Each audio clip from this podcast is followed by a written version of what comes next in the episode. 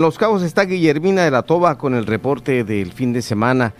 Hoy te saludamos, Guille, ¿cómo estás? ¿Qué tal, Pedro? Muy buenas noches. Eh, pues te saludo desde acá de Los Cabos. Y bueno, pues comentarte, Pedro, que esta semana un poco complicada para muchas familias en el entendido de la afectación que dejó el huracán Olaf, es decir, eh, habíamos platicado ya precisamente de pues de las de las afectaciones en cuanto a algunos servicios como la energía eléctrica y también pues el abastecimiento de agua potable. Comentarte, Pedro, que apenas este algunas familias de el día de ayer todavía reportaban en algunas zonas, en algunas calles, eh, pues la afectación del suministro de energía eléctrica, pero que por fortuna pues al parecer ya quedó restablecido y bueno pues complicada la situación por el tema de pues no contar con la energía, pero por fortuna al parecer ya eh, pues ya está todo, todas las, las, viviendas, todas las familias con el suministro de la energía eléctrica. Y por otro lado, pues comentarte, Pedro, que también otra situación eh, que han eh, estado exponiendo los,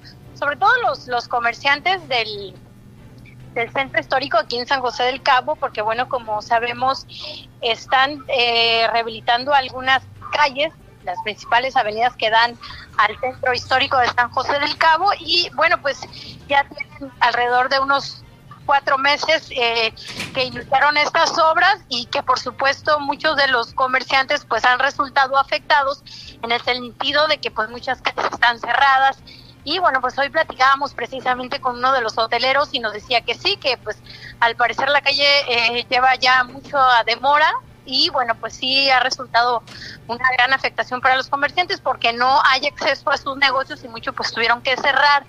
Y pues además de que la, la obra, Pedro, decirte que eh, la propia presidenta municipal pues había comprometido a entregarla este, antes del 15 de septiembre, sin embargo pues la obra todavía eh, pues está, eh, no ha concluido y en ese sentido es pues el reclamo y obviamente el enojo.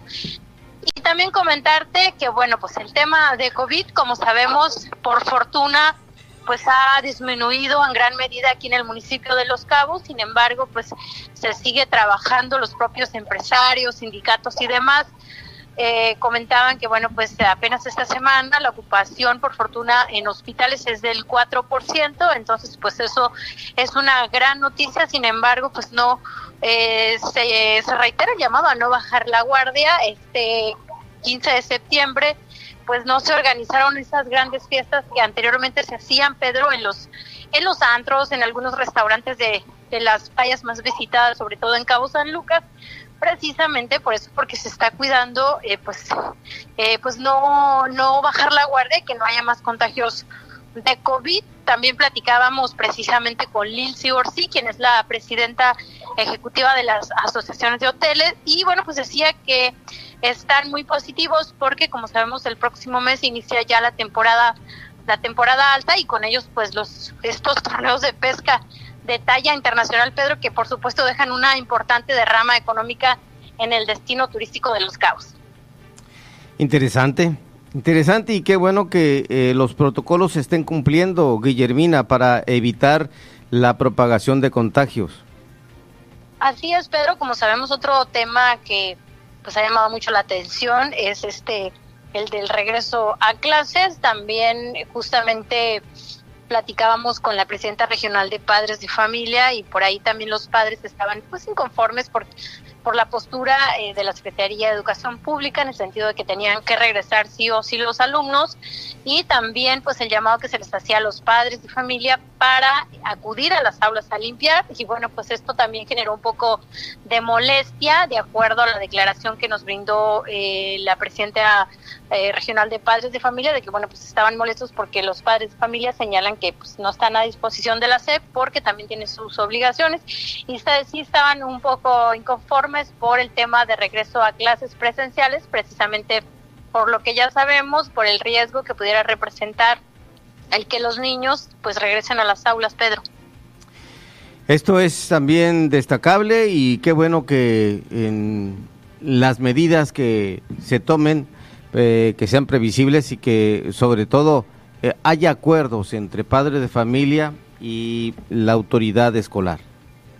Así es, Pedro, reforzar mucho estas medidas, eh, sobre todo eh, hacer un trabajo en conjunto, como bien lo mencionas, entre los padres de familia y sobre todo los docentes, que seguramente serán los que tendrán que trabajar de manera coordinada, pues vigilando y cuidando que pues los niños eh, pues atiendan pues las recomendaciones, aunque sabemos que es un poco complicado, pues por la edad que representan, pero eh, nos comentaban también que en algunas zonas, algunos supervisores escolares nos platicaban que, bueno, pues ya se están, las escuelas tuvieron que modificar muchas cosas, se pusieron más de lavamanos, eh, se compró este gel antibacterial, se compraron muchas cosas precisamente para estar preparados eh, ante el regreso de los niños pues a las tablas escuelas del municipio de Los Cabos, Pedro.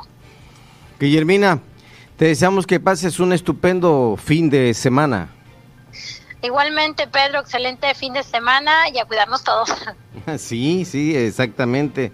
Todos a cuidarnos y a seguir con esto que indica la autoridad sanitaria para evitar que nos infectemos eh, unos nuevamente, otros que no se infecten de ninguna manera.